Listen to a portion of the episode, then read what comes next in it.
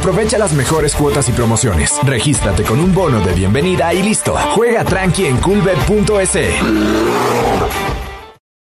El Colegio de Liga te invita a formar parte de esta gran familia.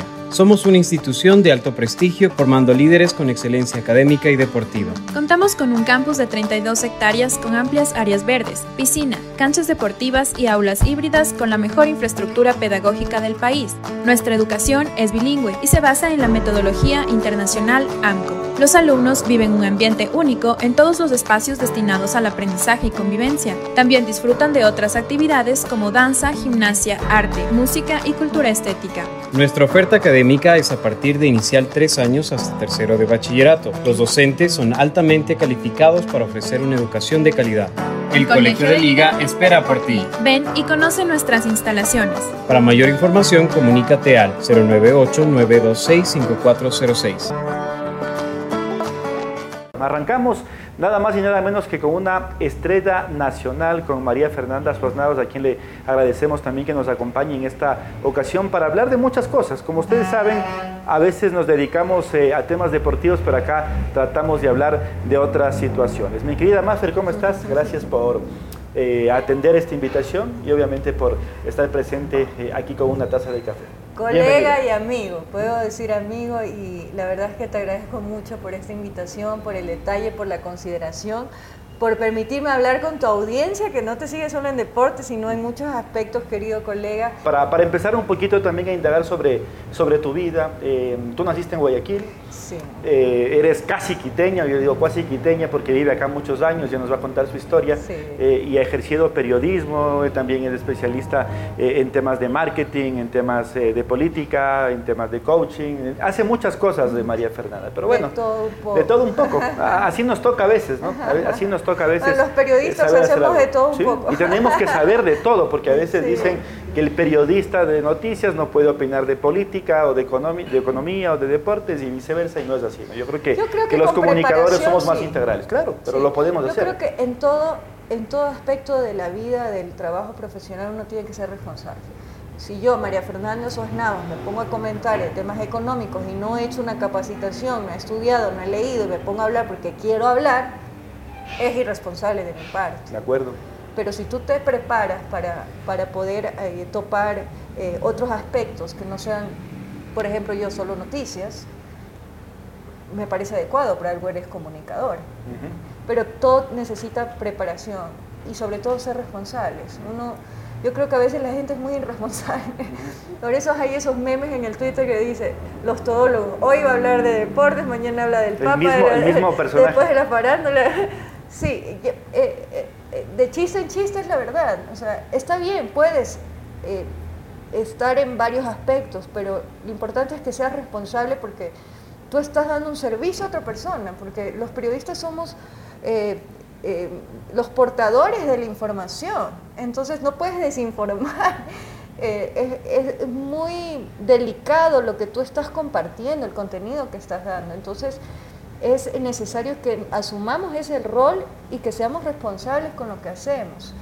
Y, y para eso se necesita preparación. Yo siempre digo, cuando me dicen, Maffer, ¿qué consejos les das a los nuevos chicos, estudiantes que quieren seguir comunicación, que quieren seguir pre- preparación, preparación, preparación, prepara- leer, leer, leer, leer, estudiar, estudiar, estudiar, estudiar.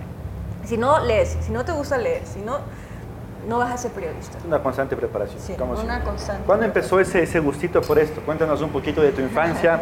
Decíamos que naciste en Guayaquil. Sí, guayaquileña de nacimiento, es mi ciudad natal. Cuando estamos conversando así entre amigos, en charlas más tranquilas, ya ahí ya me sale lo Ahí hay más acento, ahí hay más acento, sí. Cuando estoy en el noticiero locutando, la gente no sabe de dónde soy.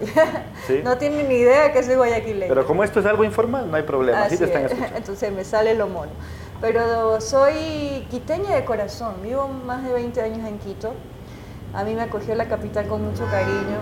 Le tengo mucho cariño, mucho amor a Quito porque aquí hice mi profesión, aquí tengo buenos amigos, aquí trabajo y ya mi familia también vive aquí, mi familia núcleo, ¿no? Mi mamá, mis hermanos, mis cuñadas, voy a ser tía. Em, entonces estudié aquí, aquí ejercí la profesión Eh, empecé muy... ¿En la escuela o el colegio? Yo ya vine a finalizar el colegio en un colegio de monjas, en Sagrados Corazones. Ya, sí, viniste a Sagrados Corazones. Así nos tenían las sí, sí. ¿Y en, Guayaquil en cuál estabas? ¿En, en la NEC, en Puerto Azul, ya no, existe. No, era, era, privado. Ah, ok. Entonces sí fue un cambio drástico, Sí, fue un cambio. Además en tu época ya No, y era un cambio porque... Eh, Guayaquil y Quito en esa época, yo, bueno, yo, yo nací en el 83 parezco joven, pero no soy tan joven. Somos jóvenes. este año va a cumplir los 40 y entonces ya estoy pensando en la fiesta que voy a armar. Pero la cuestión es que era un cambio súper, súper drástico porque en esa época había bastante regionalismo. Eh, a mí, a mí, yo tengo amigos de esa época que me dicen mona. Ahora nadie me dice mona porque yo soy media serrana. Maffer.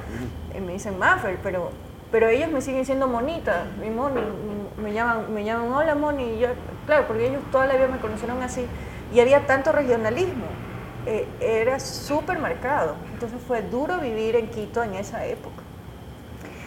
Entonces el cambio sí fue medio drástico. Eh, ¿qué, estudiaste en el colegio? Es chistoso porque yo iba a estudiar medicina. Medicina, en, la universidad, pero en el colegio... En el colegio... ¿O era una sola...? En el colegio era químico. Químico, químico, biólogo. Químico biólogo. Antes había eso, ¿no? Sí, químico biólogo. Químico biólogo, el otro y era, bueno, sociales. y sabes qué, era bien nerd y buena alumna en química. Ya. Entonces cuando mi profesora de química le dije que iba a ser periodista, casi se muere. Ya. ¿Y cómo eh, cambió entonces de ser Cambió una semana antes de graduarme del colegio. Porque yo toda mi vida voy a ser médico, voy a ser médico, voy a ser médico como mi tía. Porque cuando yo vivía en Guayaquil, mi tía es psiquiatra, es doctora, y ella vivía con nosotros de soltera y estudiaba. Eh, y yo era niña y yo me quedaba, yo era súper pegada a mi tía, entonces yo, yo me ponía a estudiar con ella los libros de medicina y me encantaba y yo decía voy a ser doctora como mi tía y yo me, me acuerdo que mi tía trabajaba en el, imagínate, Lorenzo Ponce, yo la acompañaba a ver a sus pacientes, entonces yo, yo tengo yo asimilo muy bien estas, a las personas que sufren estas cosas porque yo aprendí de mi tía de cómo ella trataba a las personas en terapia y cómo ella era, eh, ella tenía un cierto cuidado para que la gente se sienta bien. Y, me gustaba el, ayudar a otros eh, eh, en ese sentido. Entonces yo decía, yo quiero ser psiquiatra porque yo quiero entenderlos por qué se sienten así, por qué están deprimidos, por qué están mal, por qué tienen ese problema. Y yo, y yo quería ser psiquiatra como ella. Resulta, bueno, en, en, en, ese paréntesis, cuando yo estaba en el colegio y aquí, a mí me contrataban para comerciales.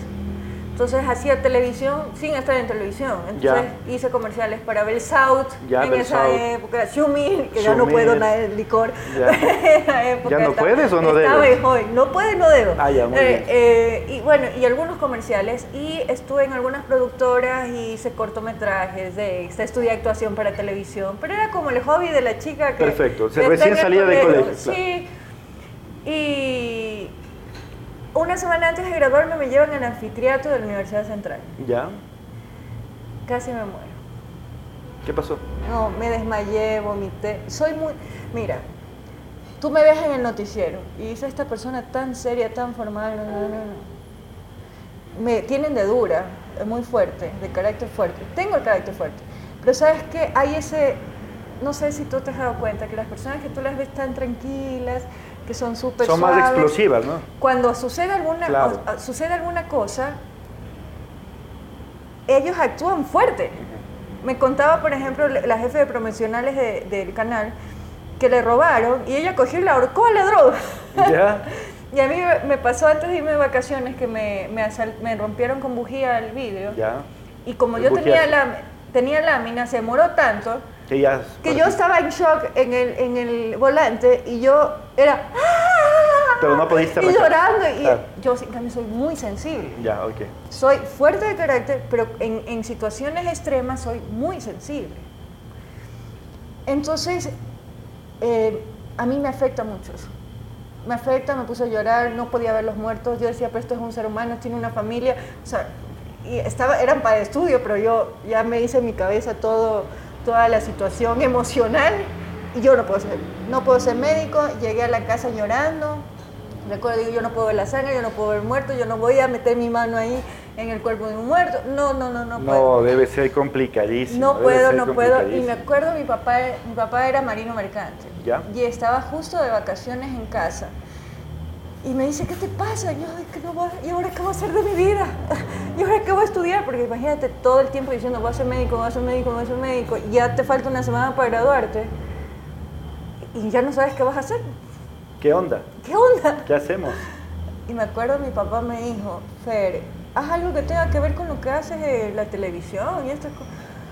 No, pero es Nunca te no- pusiste, te pusiste a pensar antes de eso, ¿no? No, no, no, no, no me puse a pensar y me acuerdo que bueno, al día siguiente yo me fui al colegio, regresé, regreso y mi papá me dice, toma, estás inscrita en la escuela de periodismo de la Universidad SEC. Ah, bueno. y así, oye, pero mira, mi papá me conocía tanto. Que tanto, sabía que ese era el camino a tomar, ¿no? Tanto, tanto, que esta es mi carrera. O sea, yo, yo no me veo haciendo otra cosa. O sea, no me veo haciendo otra cosa. Me apasiona el periodismo, amo el periodismo.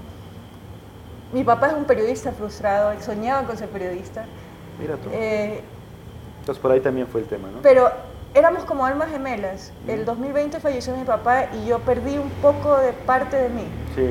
porque éramos súper unidos y me conocía muy bien, me conocía muy bien. Así que aquí estoy gracias a mi padre, Le, le debes a tu padre. Le debes a tu padre. ¿Le gustaba el café a tu padre? Mi papá amaba el café. Mira, ¿Ya? una de las cosas que tanto extraño de mi padre son nuestras tertulias Con, con un café y o un vino tinto. O un vino tinto. Muy bien. Marino Mercante, viajes, Ya, sí, sí. Otro, era, otro nivel. Era encantador otro conversar nivel. con Además escuchar las anécdotas y las sí, historias. era ¿no? encantador. Eso debe haber y sido tengo fantástico. guardado su, el, que pas- pasaba el café que me hacía cuando yo le iba a visitar a su casa, porque yo siempre viví sola. Cuando yo le iba a visitar, porque cinco años antes de morirse él se jubiló, entonces yo iba de visita y me tenía ya listo el café para irnos a conversar. O me tenía el vino en la noche para conversar. Espectacular. Entonces, la tengo ahí guardada, no la uso, pero no quiero que se Déjala, dañe. déjala. para, para tener de recuerdo Déjala de que ahí. él me hacía el café. Por eso yo siempre digo que el café es una demostración de amor. Ujú. Tú no le haces el café a cualquiera. Para mí el café es una demostración de, de amor. Y eh, para mí el café no sé lo que significa para otras personas, pero para mí el café es añoranza, es saudade, como dicen en Brasil. Es mi nostalgia. De, yo, yo huelo a café y recuerdo a mi padre. Eh, entonces para mí el café es amor. Eh, el café compartes con gente que quieres. Hermoso. Entonces... Como eh, yo te quiero y tú me quieres, te voy a ah, invitar vamos a a, tomar un café. a- empezar a, a degustar un poco. Acá nos acompaña Harold, eh, quien es Harold. por ahora quien nos va a ayudar también con, con la preparación del café. Como es costumbre acá en Coatiz, vamos a empezar con un té de cáscara de café. Eso me estaban comentando, ¿no? Que generalmente la car- cáscara de café la, la botan, ¿no? No, no la utilizan. No la utilizan. A ver, ella nos está sirviendo Harold. A ver, le vamos a dar acá a nuestra invitada para que vaya sirviéndose un poquito. Está caliente. y huele que, delicioso. eh, Tiene un sabor cítrico, ¿no, Harold? Sí, eh, unas tonalidades también como eh, de tamarindo. De tamarindo. Así que es un poquito cítrico. Así que salud. Salud. Me, me gustó esa palabra que pusiste. Esa palabra que tú preparas un café con amor. O sea, o alguien que amas, ¿no? Alguien que, que te interesa, alguien con quien quieres compartir. El café se comparte solo con la gente que quieres. Así que salud. Así que, salud para todos. Para seguir con, con el diálogo, si le notas eso- esos tintes cítricos Ujú. de tamarindo, Tiene como decía como-. Tamarindo, sí. Sí, sí. Y, y- y sabe, tamarindo. y capulí también, o sea, tiene Capulí. como capulí, tiene como un sabor a capulí. Capulí, O algo así, sí, o ciruela o algo así. Sí, así es. La mayoría pues desechan, pero en realidad aquí se aprovecha todo. Se aprovecha hasta la cáscara del café, de Que- la que se hace esta Que infusión. creo que también hacen abono después con eso, ¿no? Sí, Con la también cáscara. se usa para bonos. Mira, Tiene varios. No se desperdicia nada. Nada. Muy bien, así que salud y Bueno, ya aprendimos algo más. aprendimos Hacer algo más. té con y cáscara de aquí está café. nuestro tecito que nos ah, vamos a ir sirviendo y ya más adelante Harold también nos va a preparar un, un expreso, un americano. ¿Cómo, ¿Cómo te gusta el café? Yo tomo súper fuerte. Ya, me a mí gusta, también. Me Muy gusta bien. el espresso Muy y bien. sin azúcar. Bueno, sí. Para mí es un atentado. que- Bueno, aquí, aquí en esta silla se han sentado gente que no le gustó el café, vino acá y le gustó, por ejemplo. Ah, mira. Gente que no toma sin azúcar, que vino acá y lo tomó y, ahora toma sin azúcar. Así que acá es un café muy bien preparado, muy bien que, elaborado también. Que ponerle el azúcar es dañarle el café, no sé. Es como que a una copa de vino le metas algo, ¿no? Ajá, algo así. Ah, algo así. Porque está, digamos, hecho para ello. O el, whisky. ¿El whisky lo tomas con agua o sin agua? Dicen que no debería tomarse con agua porque es lo mismo que estamos diciendo del café con azúcar, pero a mí el, whisky me, parece muy fuerte el sabor. ¿No te gusta el whisky? No me gusta el sabor del whisky sin agua. Entonces me toca dañarlo. Ahí sí peco. ¿Licor, ¿Licor de café? El licor de café sí, rico, delicioso. Todo lo que tenga que ver con café es delicioso. Sí, ahí hay todo, ¿no? Chocolates y muchas bebidas y demás. Pero bueno, regresemos a la, a la historia para seguir conociendo a Maffer. Em, empiezas ya a estudiar eh, en la escuela de periodismo y, con qué te encuentras, porque casi casi no tenías bases, ¿no? Es decir, obviamente las bases de todos, el colegio, lectura y demás, pero dijiste, a ver, ¿esto sí es lo mío? ¿O, tuviste alguna duda alguna vez? ¿Sabes que no? Eso te digo que por eso te decía que mi padre me conocía tanto, porque el primer, el primer día me encantó. Porque claro, yo tenía esta dinámica de compartir los libros con mi padre, porque él viajaba y se llevaba de viaje un libro, compraba otro y nos intercambiábamos. Entonces cuando él regresaba me, me hacía... Resumen. El resumen del, del, libro. Entonces me gustaba leer, por eso digo que periodismo sin lectura no hay periodismo. Entonces, de acuerdo. Em, me encantaban las clases porque, porque me gusta a mí, que soy muy conversona, ya te has dado cuenta. Una, una, una, una amiga querida, que me voy a su local, que tenemos una colaboración, y me dice, Mafe, tú te haces amiga de todas mis clientes, porque soy súper conversona, me encanta conversar, porque siempre saco conversación. Entonces, imagínate cómo no me va a gustar el periodismo. y, y, lo bueno de todo esto fue que yo tuve la suerte que comencé a hacer pasantía en el primer semestre de la universidad, sin saber todavía géneros periodísticos. ¿Ya? ¿En qué medio? En CITV, el canal que te ve. CITV, ¿en Quito era el 40? Sí, creo. Canal 12, 12, 12, en UHF creo que bueno, era, sí, sí, algo así. Vamos a tener esa imprecisión por ahora. En CITV, el canal que te ve. Yo tenía 19 años, porque yo empecé muy joven en la universidad por el cambio de Guayaquil y Quito. Claro, claro. Entonces yo a los 19 años ya estaba en CITV haciendo pasantías y prácticas con los periodistas. Me acuerdo en esa época estaba Gisela Bayona de reportera en CITV. Eh, ¿Quién más estaba ahí? Y el Pato, Patricio Barriga era mi jefe. Ya. Y me acuerdo que al principio, claro, me hacía redactar, yo no sabía redactar nada. y me ponía cero, dedíquese a otra cosa, porque el Pato era bravísimo. Claro, claro. Y yo me iba llorando en la casa, mami, no sé, pero si recién estás estudiando y me estresaba. Estoy empezando. Oye, pero la verdad es que esto se hace en la práctica. Yo doy gracias a Dios que pude empezar a hacer mis prácticas muy joven y por eso empecé a trabajar muy joven. Justamente ahora recordaba que a los 21 años yo ya estaba en Telerama ya de periodista del Congreso. Imagínate. De reportera en el Congreso. Entonces, bueno, en CITV solo fuiste pasante. Sí, hice pasante en CITV. Después, vas, no lo vas a creer. ¿Ya? En Copa, con Marcelo Lema. Marcelito Lema, un gran amigo. Hice pasantía en Copa, con Deportes. ¿Les llevaba a las canchas? Bueno, Marcelo, yo lo quiero ahorcar a Marcelo porque no lo he visto muchos años. A mí me cogió de modelo y daba mi teléfono a todos los futbolistas y yo lo quería ahorcar. Él por quedar bien. Ya, Me tenía fregada Marcelo Lema. Ya me imagino. Por eso yo dije, no voy a ser periodista deportivo. Era, Marcelito hacía eso para que los futbolistas le den las entrevistas, sí, pues. no, Marcelo yo le tengo mucha estima, lo quiero mucho, lo recuerdo con mucho cariño, mucho cariño. Siempre fue un caballero conmigo. Yo digo esto en son de broma, la verdad es que eh, yo, para mí todos son, son parte de mi vida y de la experiencia, son personajes a quienes admiro y quiero un montón. Eh, y que aprendí ciertas, de todos saco ciertas cosas. Yo, pero una de las cosas que también yo agradezco es que tuve jefes súper fuertes. Estrictos también, ¿no? Sí, y, y, justo estuve debatiendo con algunas personas sobre esto, de que los nuevos jefes son, les dejan más, eh, no son fuertes, no les ponen límites.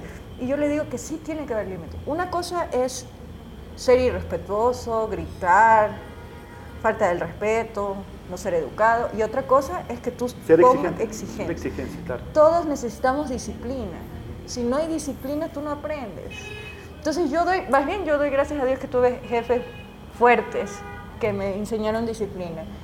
Y, y por eso sigo ya van a ser casi 17 años en televisión. Imagínate, ¿no? A ver, estábamos en CTV, Copa, que era de, eh, ahí de era- Telesistema, puede ser. Telesistema. Telesistema, y después te vas a Telerama. Después, eh, no, de ahí, mira, yo tuve la suerte, y ahí me graduó, y hago mi, eh, a mí siempre me gustaron las noticias. Ya. O Yo sea, cuando ibas a las canchas decías, esto no es lo mío, quiero noticias. No me- quiero sí. presentar. Y no me gustaba producción.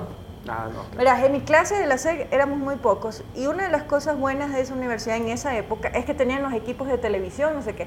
Nosotros fuimos los creadores del primer noticiero de, de la Universidad SEC, que se Ya. llamaba UISEC. mi, fa- mi, mi curso, hicimos el primer noticiero que hasta ahora sigue. Y mis amigas me, me sentaron ahí a presentar, no sé por qué. Pero decían que a mí me gustaban las noticias. Pero bueno, hacíamos cortometrajes, producción, edición, por eso yo te decía, me gusta editar, sé editar.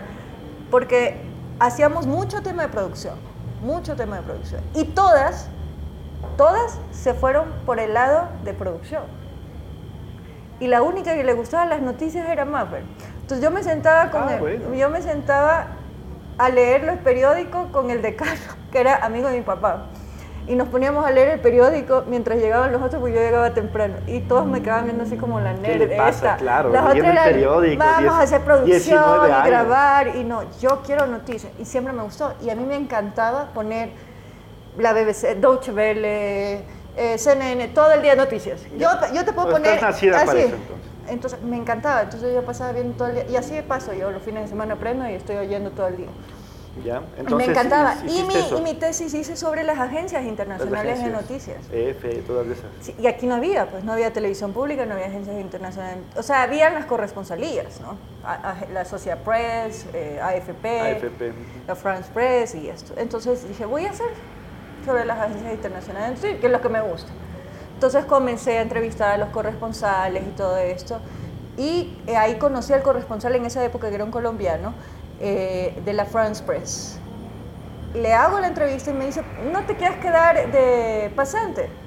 Y yo, bueno, Eh, alguien que trae, el, representante del medio acá, dices tú. el O corresponsal. sea, el corresponsal, perdón, el corresponsal, sí. de la France Press.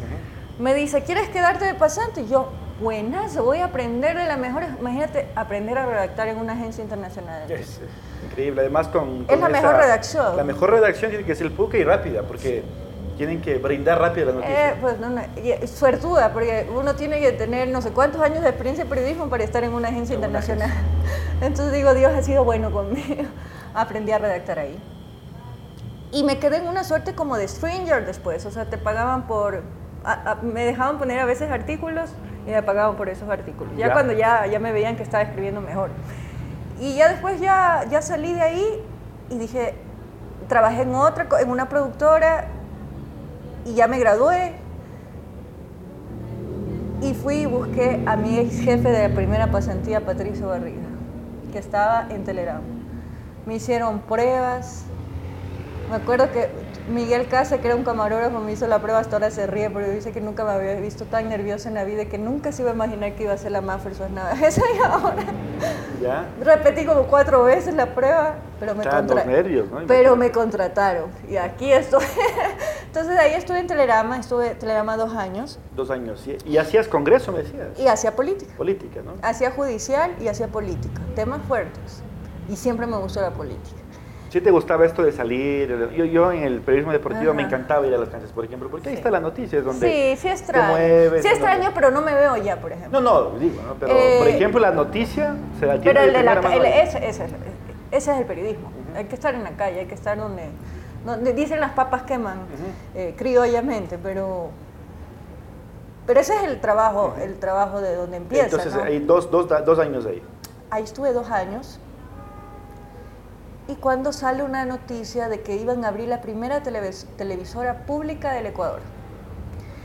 Manden carpetas, todos los periodistas mandaban, ¿no? No se sabía, solo decían que manden a presidencia las carpetas porque van a hacer el proyecto de la televisión pública. Eso fue año 2008. 2007, 2007. La primera televisora pública del Ecuador, no sé qué, yo, para, imagínate, hice mi tesis sobre agencias internacionales. entonces, La primera, a mí era el sueño, decían, no puede Claro, ser. ya. Uy, a mí no me van a escoger, porque me habían mandado Fausto Yepes, todos los ya que tenían más años que yo. Pues, Ya en- pesos pesados. Claro, eran de mi época, son mis amigos ahora porque ellos eran de mi época de coberturas, pero tenían más años que yo, yo recién empezaba. Y era más joven que ellos. experiencia laboral. claro. Entonces dije, a mí no me van a escoger, pero voy a mandar.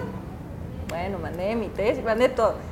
Dice, manden los videos De sus reportajes. de sus reportajes, y esto es tan gracioso, porque siempre ha sido así una locura mi vida. Y en Telerama no tenían archivo. O sea, no tenían archivo. Y yo quería mis notas pues, para mandar. Pero mi papá me grababa porque yo me revisaba mis notas para mejorar. Ese era mi... Para mí era, era como que yo mismo me estaba retando a hacer cosas. Entonces yo cogía, me grababa mi reportaje en VHS, ¿te acuerdas que había? Era la televisión con el VHS. Entonces yo dejaba el horario, se graba, grababa la noticia, yo revisaba, revisaba a mis otros colegas que estuvieron en la cobertura cómo hicieron la noticia y yo mismo me criticaba y decía, no, esto dije mal, esto no redacté bien, esto... Entonces yo tenía mis notas de VHS. Claro, es bastante riguroso en tu trabajo. Soy súper, súper perfeccionista, súper perfeccionista. Entonces decía, no, esto hice mal, esto. Entonces dije, y ahora voy a mandar mi cassette de VHS. Cogí y mandé. Ya. Que no teníamos archivos en el canal y que mandaba mi cassette de VHS que yo hacía, y mandé escrito una carta, ¿no? Que era, yo hacía ahí mi revisión, eh, que me hago mi revisión de mis notas y por eso mandaba. A Enrique Vallas, que fue el creador de la televisión pública, le llamó la atención eso. Y dijo, eso me hace pensar a dónde tú quieres llegar. Claro, claro. Y me contrataron y fui la primera periodista de la televisión pública. ¿Ahí fuiste a, pre- a presentar o...? Fui de periodista. De periodista, sí, sí. Es que el canal se abrió, se abrió Claro. en la con, la ¿Te constituyente. recuerdas qué, qué- qué caras estaban ahí ya en ese, ese No, canal? a ver, éramos siete personas iniciamos. Ya, Javier Lazo, ya.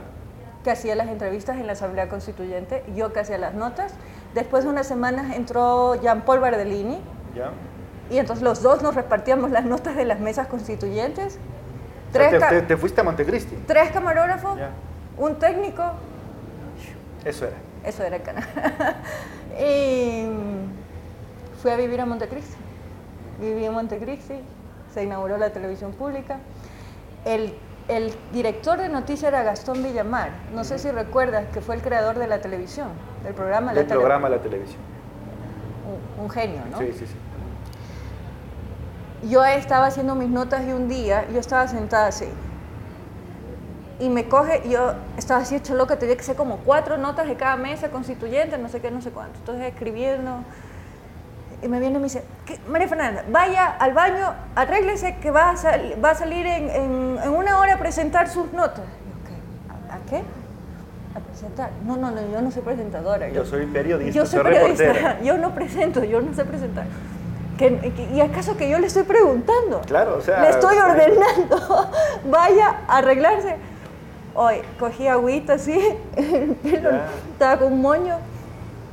No, no llegaban las cámaras de Ecuador TV porque estaban en aduanas, no sé si te acuerdas de ese problema, entonces teníamos cámaras prestadas de Ciespal, no había pronter, eran cámaras esas antiguas sin pronter, no teníamos micrófonos ¿cómo empieza un medio, corbateros, éramos con los micrófonos de estos de- del cubo. Claro, Y, y Javier Lazo a un lado que me decía, habla despacio, habla despacio. habla-". Me ayudó un montón, ¿no? Pero me tenía, me tenía que aprender las notas. Y así empecé a Qué bueno, presentar qué buena, qué linda historia, oye, la Pero verdad no es me que- quedé ahí. No, no, ya, pero para, para seguir vamos a, a tomar otro, otro Qué shot. de- hablantina soy. Sí, sí, sí.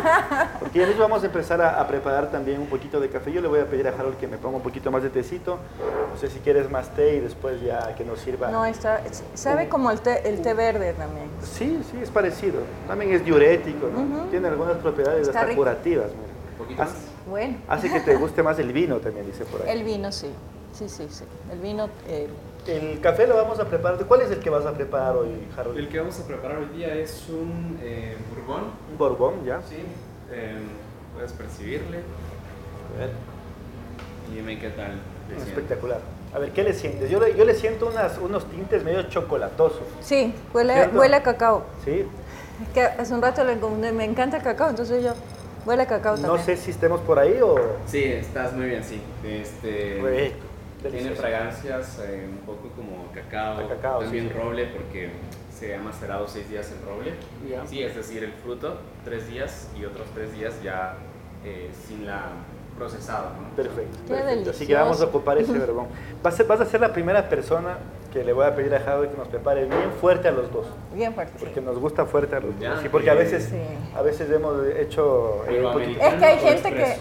¿Quieres expreso o americano? Eh, eh, Yo americano. Americano. Yo americano. Americano. Sí, sí. Yo me Sí. tomé un expreso Bueno. Porque me he tomado un montón de café. Sí, yo también. Ya, ya, pero eres de mi team, así que, así que Sí. sigamos. Bueno, te sentaste, digamos, eh, en este reto, eh, Me en senté este apuro en y este demás. ¿Qué pasó? reto. Claro, y me acuerdo de un gran amigo de, de Telerama que quiero mucho, que aprecio mucho y hasta ahora sigue mi siendo mi buen amigo Alex Llanos. Me llama y me dice, ¿qué haces presentando? Tú odiabas salir en cámara. Es que, entre- Tú odiabas salir en cámara. es que Pero tuve sí un episodio, es que tuve un Ah, episodio lo cuando, voy. cuando empecé en la televisión, en Telerama. Eh, Patricio Barriga era el, el- el Brad Pitt, eh, soltero, soltero del- del- de esa época, ¿no? Entonces creían que, que todo el mundo le buscaban novia por todos lados. Y en esa época había el Vamos con todo aquí en Quito, ¿no? Ya. Entonces sacan un programa de farándula que yo era novia de Patricio, que yo era muy bonita, que yo era muy bonita. No, y Patricio me ve como hija hasta ahora, como una niña. Me decía el Chucky porque me veía El así como niña. Patricio, pa- pa- papá de, de- No, no, eh, no. El Patricio Barriga, que fue candidato a. Ya, a- ok, ok. ya. Que estuvo en TC años. Sí, sí, sí, sí, sí. sí. Ya, eh, entonces, no, y decían que yo era muy bonita para ser inteligente. eh, Ya, ya, ya, ya. Y cosas así súper feas. Entonces yo cogí y dije, no, ya no voy a salir en, en los stand-up. Stand-up son estas como, como presentaciones que haces a mitad de las notas que me- nos pedían en Telegrama hacer o en las microondas. Entonces yo en mi nota ya no salía. O sea, solo. eh, Ya no hacía stand-up. Ya. Sí, ya no salía. Entonces dije, no, que quiero que vean mis reportajes, que de acuerdo a eso sepan que yo sí soy inteligente, que yo sí puedo hacer política. Bien, bien, bien. Entonces, Ahí te pusiste un límite para seguir Sí, haciendo. entonces no salía. Me acuerdo que Javier Segarra llamaba bravísimo que por qué no hacía el stand-up. Y yo decía, pero es que, y yo le decía, Pato, es que la nota no da para el stand-up. Yo me inventaba, pero es que no quería salir. Y Alex sí sabía. Entonces cuando me vio en Telegram, me dijo, dijo, no, yo no quise, me pusieron aquí, Gastón me puso. No sé qué. Bueno, no, pues se te veo bien nerviosa, pero bien la primera vez. Al día siguiente, yo subo a Ciudad Alfaro, porque Ciudad Alfaro eh, eh, tenías que subir en la montañita, Ciudad Alfaro. Claro, del pueblo, digamos, a. ¿Qué te digo? Sería al día siguiente. Bueno, no, sé, no, no recuerdo bien. Sí, eh, tienes Claro, que subir. es cerquita. ¿no? No, no recuerdo bien si fue al día siguiente o dos días, pero fue así de una. Yo llego y voy a buscar a mi jefe. Pues, ¿dónde está Gastón? No, Gastón renunció. Yo, ¿cómo que No. renunció? Y por eso te tocó. Eh, No, pues él me dejó. O sea, me dejó, dejó diciendo que yo voy a presentarle las notas, el noticiero. Entonces, el noticiero que se inventaron en ese rato, porque el canal recién lo creaban. Entonces, y, y renuncia. Entonces yo, ¿cómo que renunció? ¿Cómo me hace esto? ¿Me deja qué marcada? Entonces me acuerdo clarito que le escribo un mensaje a Gastón y le pongo, Gastón, ¿cómo va a renunciar? Usted me deja aquí, usted me tiene que enseñar. Yo nunca había presentado noticias, yo soy reportera, que no sé qué. Y me responde, usted es un diamante en bruto. Yo sé por qué lo hago. Hasta ahora son 17 años en televisión y no he vuelto a ver a Gastón. Tienes que Y- cumplir ese y-. Pero él fue el que, él fue el, el que vio a María Fernanda de presentadora. Y después de eso, pero como ya viste que soy exigente y jodida y súper así, yo dije, a ver, Estamos, Me- estamos afuera de la cafetería, por eso sí, es que aquí se escuchan las alarmas. Así, así que Estamos así. en- en día agitado Exacto. Esta es una conversación así, ¿no? Como, como cualquiera. A propósito, para quien sepa de dónde está, ciudad. dónde está ubicada Cuatiz, es en la mm, Plaza Artigas, 12 de octubre y, y Avenida Colón. Ahí está. estamos en plena ciudad. En plena ciudad, así como nos gusta. Bueno, sigamos. Y aparte es un rincón que, que, Es súper sí. acogedor. Entonces, Sí. en medio del caos que ves afuera, estás ac- aquí acogedor tomándote tu café. Eso es lo lindo del hermoso, lugar. sí. Te, desconectas, pese a, Te pese a la bulla que escuchamos por ahí.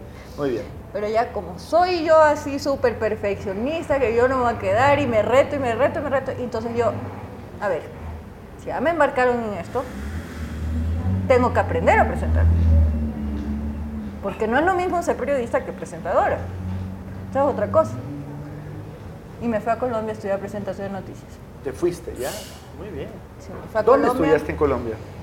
Hice con profesores individuales. Bueno, Ah, el, ca- ok, el canal no, me no. ayudó a hacer convenio. eh, ya. Claro que son esos convenios que tú te acuerdas que te dicen, si usted renuncia tres meses, le cobra a usted lo del curso. Porque Ya. yo pedí que me, Ya. yo busqué, yo pedí, Ya, ya, ya, ya. ya, ok, Y el ok, canal ok. O sea, puso- el canal está invirtiendo en ti. invirtió el canal, pero si yo renunciaba antes del- del- de, los Tenías seis me- me tenían que pagar. No Entonces fueron Me profesores, parece algo justo. fueron profesores eh, eh, personales. Eh, el uno que se llamaba clases de voz, que es locución. Por eso mucha gente me dice, tú locutas diferente a las presentadoras de aquí. Tú tienes una muy buena locución. Pero no me es- dicen que es diferente, que no, Ya. porque yo estudié en Colombia. Y en Colombia no... Son estilos, ¿no? Sí, no se llama clases de locución, sino eh, clases de voz. Entonces tuve clases de voz y aparte presentación de noticias con, los, con una eh, profesora que dio a presentadoras de Caracol y de CMI, eh, que es una de las mejores. Y estuve... ¿Qué tiempo? Como tres meses, ¿En dónde? dos meses, en Bogotá Lindo. en Bogotá. Y esa, a- a- yo aprendí a presentar noticias allá, por eso es que me dicen que presento diferente, pero es que yo no estudié aquí, sino estudié allá. Ya, digamos, ese es tu estilo. Pero no lo, no lo quise hacer empíricamente, o sea, sí quise estudiar presentar noticias. O sea, creía que tenía la, o sea, si iba a hacer eso, lo tenía que hacer con la responsabilidad y con la capacitación del caso. O sea, sí. O sea, como, como tú dijiste cuando arrancamos esta conversación. Es que a veces Uno tiene que generalmente- meterse a hacer cosas, pero con estudios, ¿no? Pero con es bases. que eh, en. Ecuador no está acostumbrado que Hay las cosas- ancor de ah, noticias no, hay muchas cosas estudien ser ancor de noticias. muchas- que no está tampoco del todo mal porque a veces, por ejemplo, antes, eso pasaba en el tema deportivo, no había pues escuelas de periodismo deportivo, entonces tenías que eh, ir creciendo desde los temas empíricos, de conocimiento, de la experiencia sí. y demás, pero ahora ya es, ahora es distinto, ¿no? Ahora incluso un medio de comunicación puede ser esto, ¿no? Una cámara y ponerte a grabar. La tecnología te permite aquello. ¿Qué tiempo estuviste en Ecuador TV? 10 años casi. Salí en el 2015, renuncié para fundar otro proyecto. Es que la vida es tan increíble. Yo digo que algo tiene que ver. Algún día voy a descubrir qué es. Pero siempre inauguro. Soy fundadora. Es de- cortalazos. cre- Creo proyectos, siempre, pero en todo. O sea, de programas, de, o sea, me invitan a cosas nuevas. O sea, todo siempre soy fundadora. Y soy fundadora también de TV, TVC, de Televicentro, y ya voy siete años. Entonces, eh, hubo un cambio de esquema de la televisión pública en esa época. Yo ya no me sentía cómoda, voy a ser sincera. No me sentía cómoda con lo que estaba presentando. Sentí que el canal ya no era público, sino gubernamental. Eh, y ya no me sentía bien. Justamente me llaman de la televisora privada y me dicen, Maffer, estamos abriendo eh, Cierto proyecto, tal un proyecto, canal. es un canal privado, y lo aposté. Y salí a tiempo, porque después de esa época Fue lo que pasó, ¿no? eh, Ecuador TV eh, cambió radicalmente. Entonces creo que me fui a tiempo de la televisión pública. Los cimientos de lo que fue la televisión pública al inicio fue un canal hermoso, con una tecnología de punta. De punta, ¿no? Eh, los primeros años del Ecuador TV fueron maravillosos. Yo en esa época cubría presidencia, yo era periodista de política de presidencia, viajé hasta Irán, eh, hice unos reportajes magníficos, hice un reportaje de turismo, me fui a Corea, o sea, eh, el tema de entrevistas, había más acceso para hablar con los ministros, o sea, como experiencia periodística, los primeros años de Ecuador TV fueron maravillosos Brutales, como decíamos. brutales. Después cambió y apena, a mí me apena ver, de lo, porque yo lo vi empezar de cero en pañales y ver cómo, cómo no avanzó y cómo más bien se estancó y cómo cambió el concepto y que eso no es una cosa. televisora pública, entonces... Ese es el problema, eh, ¿no? Cuando la BBC es una televisión Ajá. pública, por ejemplo, pero nadie sabe que es pública porque no hace un periodismo no gubernamental, sino un político, periodismo ajá. público. ¿no? Entonces, claro, cuando la gente a veces generaliza y no entiende el concepto de televisora pública, no entiende cómo nació el proyecto de Ecuador TV, entonces dice, ah, es que ella era de Ecuador TV, entonces es correísta. Exactamente. Yo no soy correísta. O como los que están hoy que fuesen del gobierno actual, ¿no? Eso- Eh, entonces es, es como ilógico, pero no te puedes poner a pelearte con toda la humanidad No, no, no. y explicarle. No, y ahora no con las redes sociales es mucho menos. A ver, vamos a, a tomarnos el, El café. el cafecito. Póngase Muchas cómoda gracias. Para seguir hablando también de Bueno, salud. salud, salud, Gracias por un buen café. salud, salud. Ah, magnífico. Mm, delicioso. Sí, perfecto. Está delicioso. Muy bien. Te voy a pedir que continúes tú mientras yo sigo. ¿Qué digo? ¿Cuántas tazas al día tomas de café? Uy, yo tomo mucho, no digo porque después me van a atacar y van a decir, está No. loca, por eso Yo es media hiperactiva. Cinco, seis en un día normal. No, yo sí me tomo 5 o 6 también. Sí, sí, seis. cinco, seis. Pero- Hoy dije, como voy a grabar, Pero yo no te tomo hasta las 6 de la tarde. Tenemos tiempo. Sí. Pero Yo mi, para pero- dormir tomo café. Pero mi novio toma 11 y media de la noche, Yo también. espresso, Expreso. y, o- y se pone la almohada y ¡pac! se duerme. Yo, no sé así. cómo Yo hace. también soy así. Para dormir me tomo un poquito de Él café. sí se toma café antes de dormir. De no costumbres, ¿no? Es No, son costumbre. costumbres, pero bueno. Es que hay gente que dice que el café no le deja dormir. No, no, sí, de hecho, por la cafeína, pues eh, eso está comprobado, pero, Pero hay es gente que no- será no, es, que, no no es para sé, yo digo que a mí no me quita el sueño.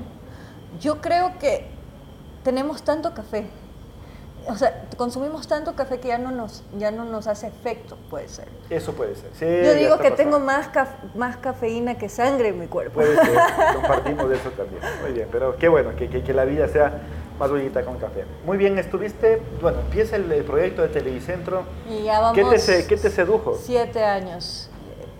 Me Obviamente, no, te- un proyecto de, de cero, nuevo, Sabes ya que yo no tengo, privado. yo no tengo miedo a empezar cosas. O sea, es algo que sí, no sé si, si eso me enseñó a mi padre por lo que lo tenía tan lejos y, y no me apego tanto, eh, que sé soltar y, y soy muy soñadora. O sea, en lanzarme y decir, va a salir. O sea, va a salir, me propongo y es como que tengo la convicción y digo, se va a dar, va a pasar, si trabajo duro se va a dar. Entonces es como que cuando me llaman y me dicen proyectos nuevos o cosas nuevas me emociona, porque es como que te retas.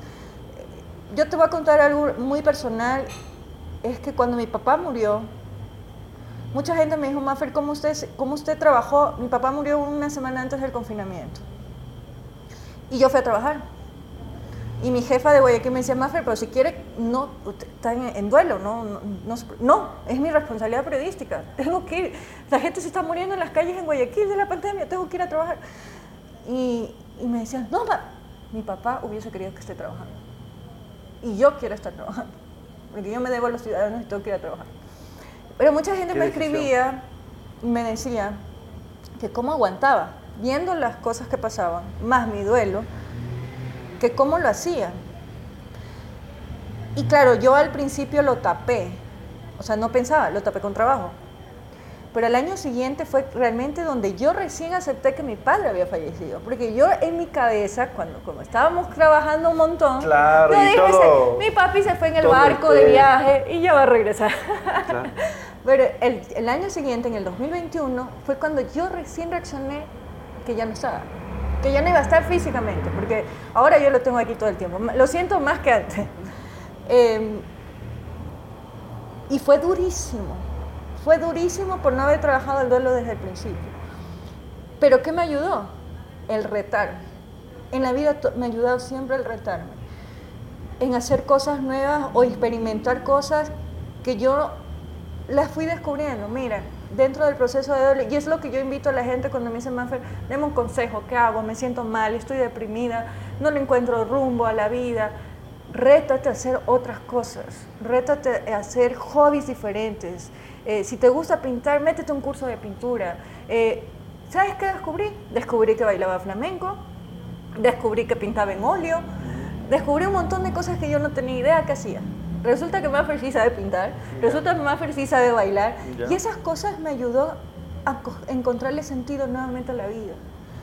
Entonces el retarte eh, te entusiasma, te, te- te invita a vivir, eh, o sea, a ver la perspectiva de vida de otra forma Otro nivel. de otro nivel. Es, es retomar eh, el sentido de vida, porque cuando uno pasa por esas cosas, por eso yo les entiendo a las personas que dicen, es que no tengo trabajo, no tengo cómo pagar eh, las pensiones de mis hijos, estoy deprimida, usted porque habla de positivismo, si eso no es verdad, yo estoy mal. Depende de uno. O sea, depende de uno de cómo verle eh, el sentido de vida. Y el sentido de vida es que tú te retes como ser humano, que puedes hacer otras cosas, que puedes moverte de otra forma. Y la pandemia hizo eso. Los emprendimientos salieron del sufrimiento, del dolor. De la necesidad. Y de la necesidad. Sí. Pero de las tormentas es que renacen las cosas. De, de la Como tormenta. la tormenta que va a caer ya mismo. De la tormenta salen los arcoíris. Entonces es retarse y, y es lo que yo siempre invito. Invito es que es a retarse y creo que en mi profesión ha sido así. Y por eso acepté Televicentro y, y creo que ha sido una de las mejores decisiones en mi vida. Y en donde brillas, en donde estás bien, en donde... Me siento feliz, me siento feliz, tranquilo, cómoda. trabajo en paz, eh, me respetan, me consideran como profesional, tengo unos lindos compañeros de trabajo. No los veo mucho porque mi horario es súper tarde, pero me siento ¿En qué tranquila. horario te pueden ver? A las 10 de la noche. Es el noticiero estelar. El 10 de noticiero la estelar es a las 10. 10 de la noche. Ajá. Muy. Entonces... Eres eh, una, una, un ser humano de la noche, entonces. Sí, no, pero siempre he sido trasnochadora. Yo también. No soy ¿Duermes hasta tarde? Do- yo me- ahora duermo 2 de la mañana, 1 y media de la mañana. ¿A qué, a, a qué hora te levantas? Es que depende, por ejemplo, si tengo... Por lo que- general. si- Siete, ocho, o sea, no duermo mucho, pero... Pero soy feliz. Ya. Soy feliz. Yo doy gracias a Dios eh, en hacer lo que... Al principio, te voy a hacer, y, y- y voy a confesarte que al principio cuando me cambiaron el horario de 7 de la noche a 10 de la noche, porque ya decían que no, que afuera lo- los noticieros estelares son a las 10, y que va a ser a las 10, y que la gente ya Claro, está no es un trabajando horario no muy habitual en televisión abierta de un noticiero estelar, porque No. es siete y media, ocho. En ocho- Ecuador. Obviamente. En México, o en notici- Quito, por en ejemplo. México el noticiero estelar es a las 10. El En público de Quito es distinto al público de Guayaquil en Claro. temas de, de televisión. O sea, allá ven más tarde. Bueno, todo. eh, la gente no sabe, el- el- los dueños de Televicentro son extranjeros y los noticieros estelares en otros países son a las 10 de la noche. Pero en Ecuador no, pues aquí somos pollitos y nos acostamos temprano. Pero ya la gente, ya la gente está trabajando más. Entonces, ¿cuál es el problema? ¿Por qué volvimos a las 10 de la noche y ya no a las 7 de la noche? Que mucha gente no alcanzaba a las 7 a ver el noticiero, porque estás recién saliendo de los trabajos a las 7 de la noche. Porque ya ahora la gente ya no trabaja en un trabajo, trabaja en dos trabajos, trabaja en tres trabajos, trabaja en trabajo y proyecto, entonces tú ves el tráfico 7 de la noche full. Entonces llegaban a mitad de noticiero. Y sabes que el rating nos va súper bien a las Sí, 10. sí, sí, sí, debe ser. debe Soy ser. la vampiro de TVC, digo, porque llego a mi casa a la medianoche, Sí, pero, Pero, ¿sabes qué? Te evitas el tráfico. pero Eso llego como la cenicienta a las 12 de la noche. Claro, claro. ¿A qué horas es tu, tu horario de entrada al canal? ¿7, 8? Eh, no, yo llego 8 y media, Para prepararte, 9, porque después tengo leer el libreto Claro, y claro. y todo eso. Y de ahí llego a mi casa porque el canal es lejos, entonces llego medianoche. Pero, y eso te digo, te confieso que al principio lloré, decía, no, que va a estar durísimo, no va a tener No, pues, vida. el ser humano es de sé". costumbres Oye, también. ahora no me puedes, a mí me cambias este horario y me matas. Yo soy feliz porque tengo todo el día para hacer otros proyectos, para Eso hacer otras decir, cosas, para estudiar, para y aparte nos va muy bien el rating a esa hora, nos va súper bien, estoy muy contenta y aprovecho tu espacio para agradecerles el cariño, el apoyo, la sintonía. Eh, estamos muy contentos y agradecidos por eso. Y nos ha ido también aquí también que hemos pasado el tiempo también. eh, eh, mira, habíamos pactado unos 40 minutitos, llevamos más de una hora, pero bueno. Uy. Para, para- para ir cerrando también el tema, eh, y gracias a nuestro auspiciante, el Osito Revoltoso de Culbet, eh, solemos hacer ciertas eh, preguntas a veces deportivas, pese a que nuestro invitado no sea deportiva. O, Ay, me encanta el o- fútbol. Eso te iba a preguntar. eh, Ya dentro de este modo Culbet al cual pasamos, te encanta el deporte, ¿no? Mira, Te encanta el deporte. Me gusta el deporte. Hincha de Barcelona, María Fernanda. Soy barcelonista, Guayaca barcelonista, ¿no? De Melec no, es No, Barcel- Melec. Barcelona. ¿Ya? Eh, ya estoy pensando en la noche amarilla, en la noche Ya. amarilla. Sí, la noche amarilla. Eh, aprendí a jugar hace tres años golf por mi novio. Jugamos golf. Me- es espectacular. Eh, me parecía aburrido y ahora me encanta. ¿Te gusta? Ajá. Me encanta la Fórmula 1. Qué espectacular. Me encanta la Fórmula 1 y el fútbol no entiendo. A veces José Abel se ríe porque digo, ¿pero qué hizo? ¿Qué es, qué es esa falta? O sea, no, no entiendo técnicamente. Mucho el concepto. ya. El concepto. Pero eres muy aficionada. ¿no? Pero me encanta, o sea, yo soy de que si estoy estresada me pongo a ver el, el Champions League, la el fútbol europeo que me encanta porque meten unos golazos. Pero a mí ver fútbol me desestresa. Ya. Es como que me, me, me encanta, me divierto. Yo el mundial era la más feliz del mundo en el canal. Yo, ah, me encanta. ¿Te me gustó el mundial? ¿Te gustó la participación de Ecuador? Sí, sí, Sí, sí. a mí me parece que la gente a veces no es... eh, juzga mucho, no, no somos muy nacionalistas, o sea, somos nacionalistas si es que gana, si es que pierde ya no. Entonces, si es que no hicieron lo que, lo, que, lo que yo quería o no pusieron el jugador que yo quería, entonces ya no apoyo. Entonces, eh, siento que los ecuatorianos tenemos que cambiar muchas cosas. Ya. Ese amor al país tiene que ir más allá de eso. Más allá de eso, ¿no? Y el fútbol también ha sido distracción Sí. para ciertas cosas. Y los chicos hicieron lo una estamos viviendo. participación y una campaña súper larga. Entonces tú no puedes decir, ah, es que no ganó con este Senegal, entonces me olvido del resto y son unos No, malos. no es así, Entonces, eso sí duele porque, porque son gente que está dando el corazón. Tú tenías una buena amistad con el profe Alfaro, ¿no? Sí, sí, Sí, sí. sí, sí. Juega, jugaba golf. Pues le conociste por el golf, al Por el futbolero. golf, sí, sí, sí, me gusta el fútbol. La campaña de Ecuador fue muy linda. Los chicos me, me- a mí me encantaba ver la emoción del cómo eran apasionados, porque son chicos jóvenes que le metían ganas, se veía un equipo unido. Eh, esas cosas, esas cosas te, te gustan porque son chicos que se retan, ¿no? que ponen todo Exacto. y dan todo.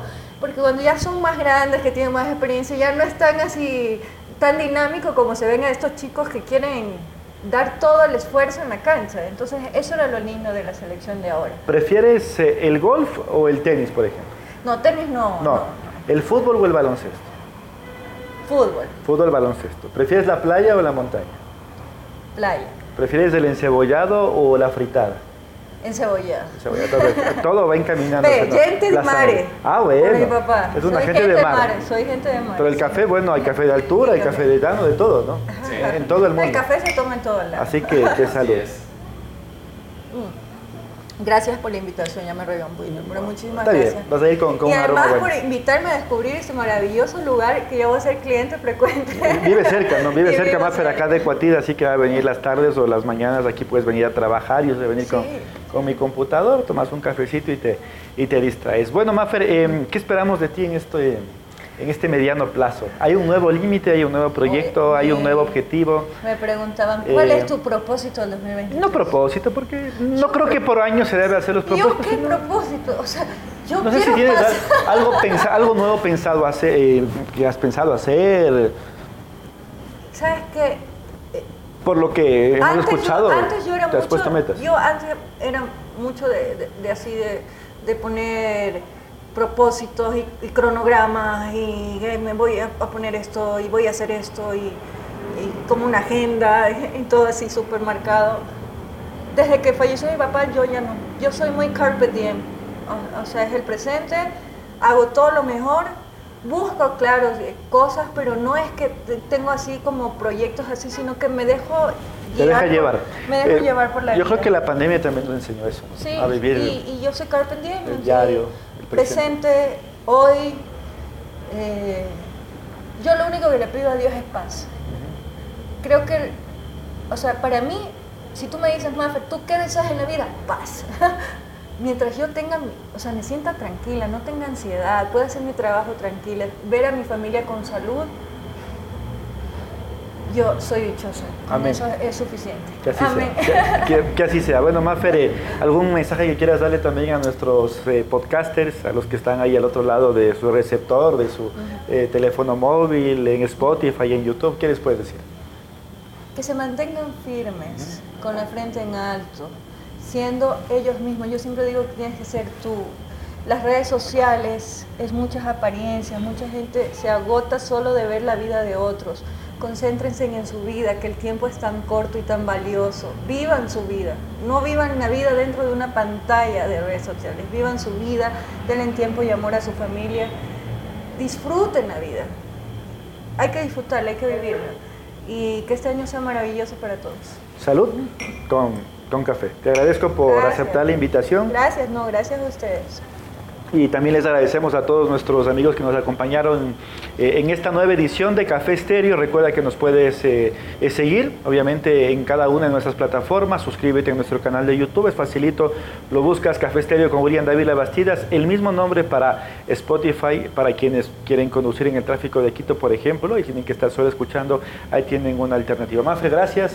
Gracias por tu amistad, por tu compañerismo también y nos vemos en la fiesta de los 40.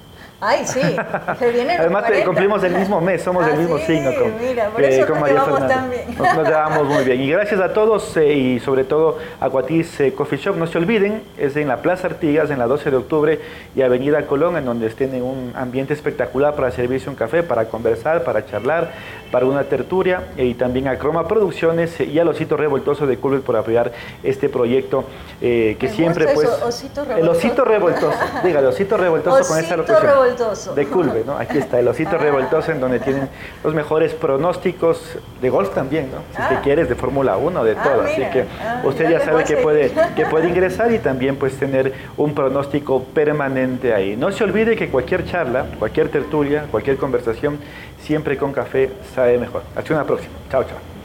El Colegio de Liga te invita a formar parte de esta gran familia. Somos una institución de alto prestigio formando líderes con excelencia académica y deportiva. Contamos con un campus de 32 hectáreas con amplias áreas verdes, piscina, canchas deportivas y aulas híbridas con la mejor infraestructura pedagógica del país. Nuestra educación es bilingüe y se basa en la metodología internacional AMCO. Los alumnos viven un ambiente único en todos los espacios destinados al aprendizaje y convivencia. También disfrutan de otras actividades como danza, gimnasia, arte, música y cultura estética. Nuestra oferta académica es a partir de inicial tres años hasta tercero de bachillerato. Los docentes son altamente calificados para ofrecer una educación de calidad. El, Colegio, de Liga espera por ti. Ven y conoce nuestras instalaciones. Para mayor información, comunícate al 098-926-5406. Aprovecha las mejores cuotas y promociones. Regístrate con un bono de bienvenida y listo. Juega tranqui en coolbet.es.